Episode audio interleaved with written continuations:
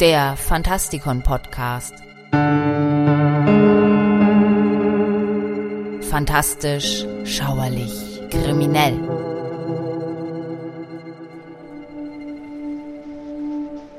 Stuart Turton, Der Tod und das dunkle Meer. Erschienen im Klett-Cotta Verlag.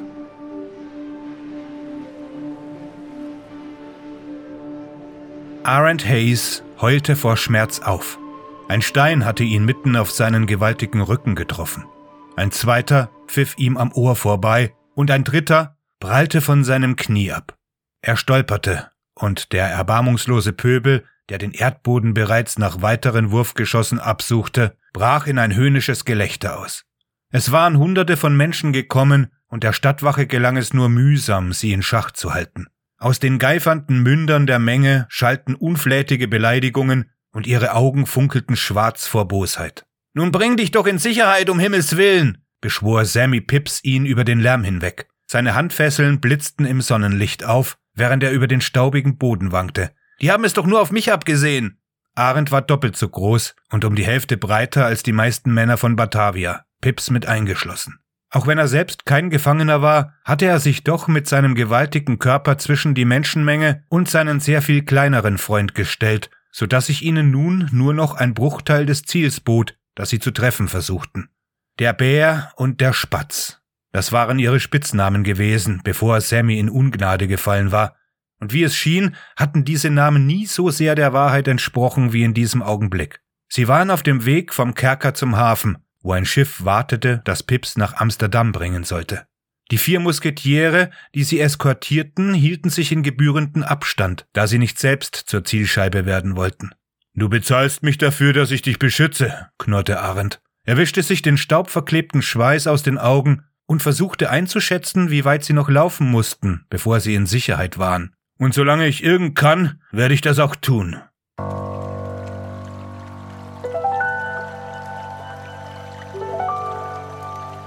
Stuart Turton versetzt in seinem neuen Roman Der Tod und das dunkle Meer eine teuflische Rachegeschichte mit Anleihen eines Agatha Christie-Krimis und einer Schauergeschichte, der statt eines unheimlichen Gemäuers ein Schiff als Schauplatz dient.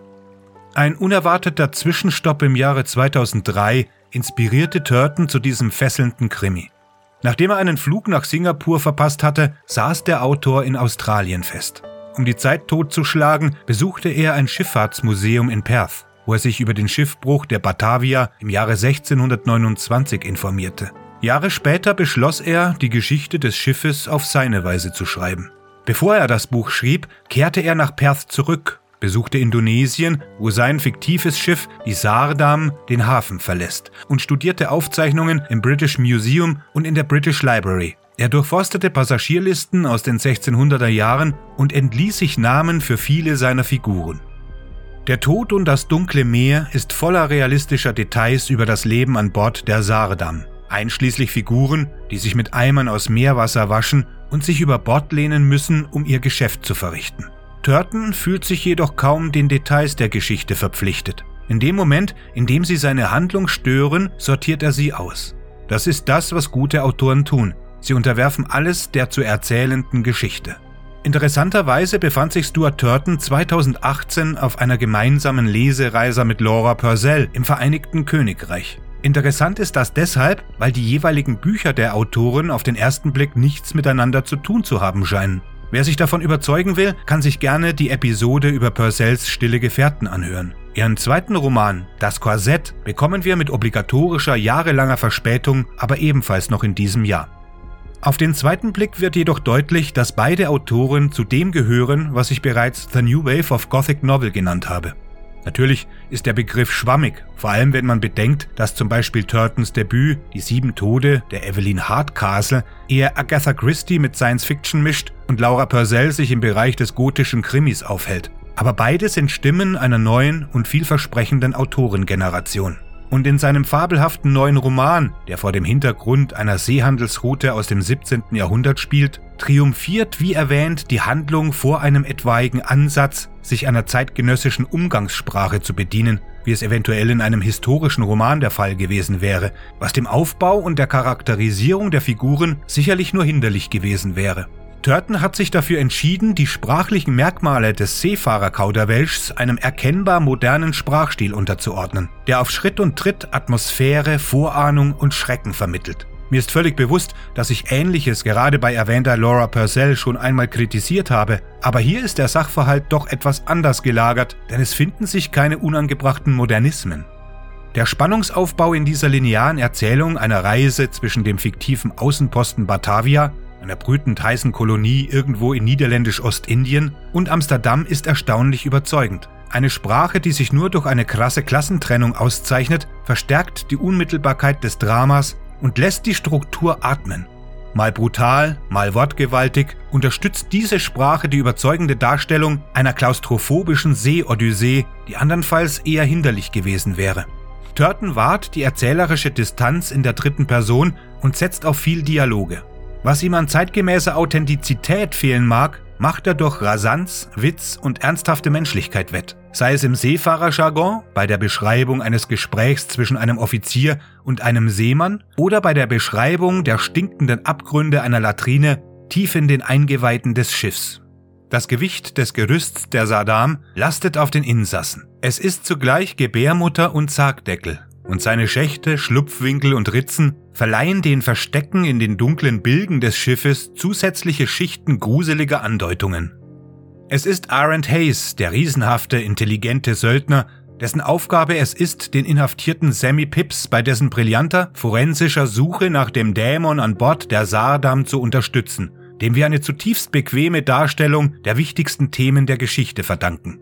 In einer geschickten Rekapitulation am Ende des Romans gibt Turton die Verwicklung der Handlung wieder und bietet so eine praktische Zusammenfassung für den geistesabwesenden Leser. Die Anforderungen dessen, was wie eine tragische Notwendigkeit aussieht, die Tod auf Mord und Sturm auf Chaos häufen, treiben Turtons Geschichte an den Rand des Wahnsinns und der kontrollierten Implosion. Und genau das ist der Punkt. Die einzelnen Figuren, die eine pikareske und farbenfrohe Dramatis Personae bilden, sind für die Dauer einer zunehmend fiebrigen, verfluchten und gefährlichen Reise an der metaphorischen Hüfte miteinander verbunden. Die Überlebenschancen hängen von den guten Absichten des Schiffs und dem verhandelbaren Wohlwollen seiner Hierarchie ab. Vom Generalgouverneur von Batavia, der mit einem unbezahlbaren Navigationsmittel mit dem ironischen Namen Fantasterei im Original The Folly nach Hause zurückkehrt, über den eleganten Kapitän Grauwels, den brutalen Bootsmann Johannes Wick bis hin zum Zwerg Isaak Larme, dessen Einfluss auf eine unberechenbar gewalttätige und käufliche Besatzung seine körperliche Beschränktheit Lügen straft. Turton versteht es, eine Equipage der guten Sitten und des Anstands zu konstruieren, deren Grundstruktur an den Stellen, an denen sie sich verengt, stark beeinträchtigt wird. Die Unterscheidung zwischen Besatzung und Passagieren, zwischen der Würde von Sarah, der misshandelten Frau des Gouverneurs, Gräsie, der flatterhaften und doppelt verwitweten Schönheit, und Lia, Sarahs brillanter Tochter, und dem entwürdigenden Kabinenfieber des männlichen Blicks, wird in den Bilgen der sich entfaltenden Ereignisse nivelliert. Nicht zuletzt durch das scheinbar allwissende Auge des alten Tom, eines Teufels, dessen Anwesenheit das staccatoartige Vorankommen des Schiffs überschattet und dessen Absicht es zu sein scheint, alle an Bord zu vernichten. Von Jan Hahn, dem Gouverneur, in Erfüllung der Verpflichtungen des alten faustischen Paktes an Bord heraufbeschworen, sind Toms Auftritte, abgesehen von den Folgen des schrecklichen Gemetzels, wirklich gruselige Abstraktionen. Gespenstische Lichter einer achten Laterne, deren Herkunft unbekannt ist, tauchen die Kabinen in ein unheimliches Rot und deuten auf das Chaos hin, das folgen wird. Turtons Charakterzeichnung ist so geschickt zweideutig und überzeugend doppelbödig wie die Spannung zwischen religiöser Leichtgläubigkeit und der forensischen, diagnostischen Intelligenz von Sammy Pips Beteuerungen. Jan Hahn ist teils ein frauenfeindlicher Tyrann, teils ein Beschützer.